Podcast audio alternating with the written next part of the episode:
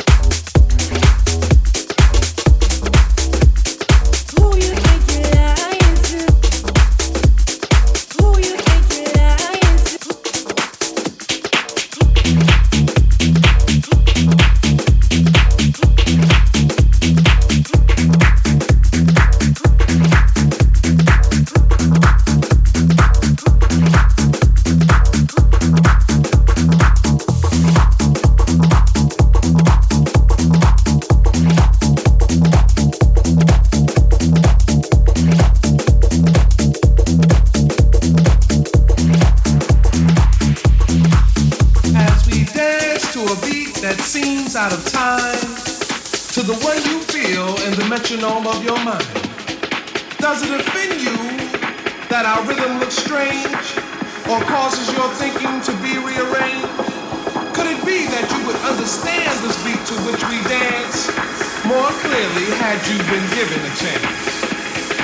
So as you struggle to find the feel with your feet, ask yourself, can you dance to my beat?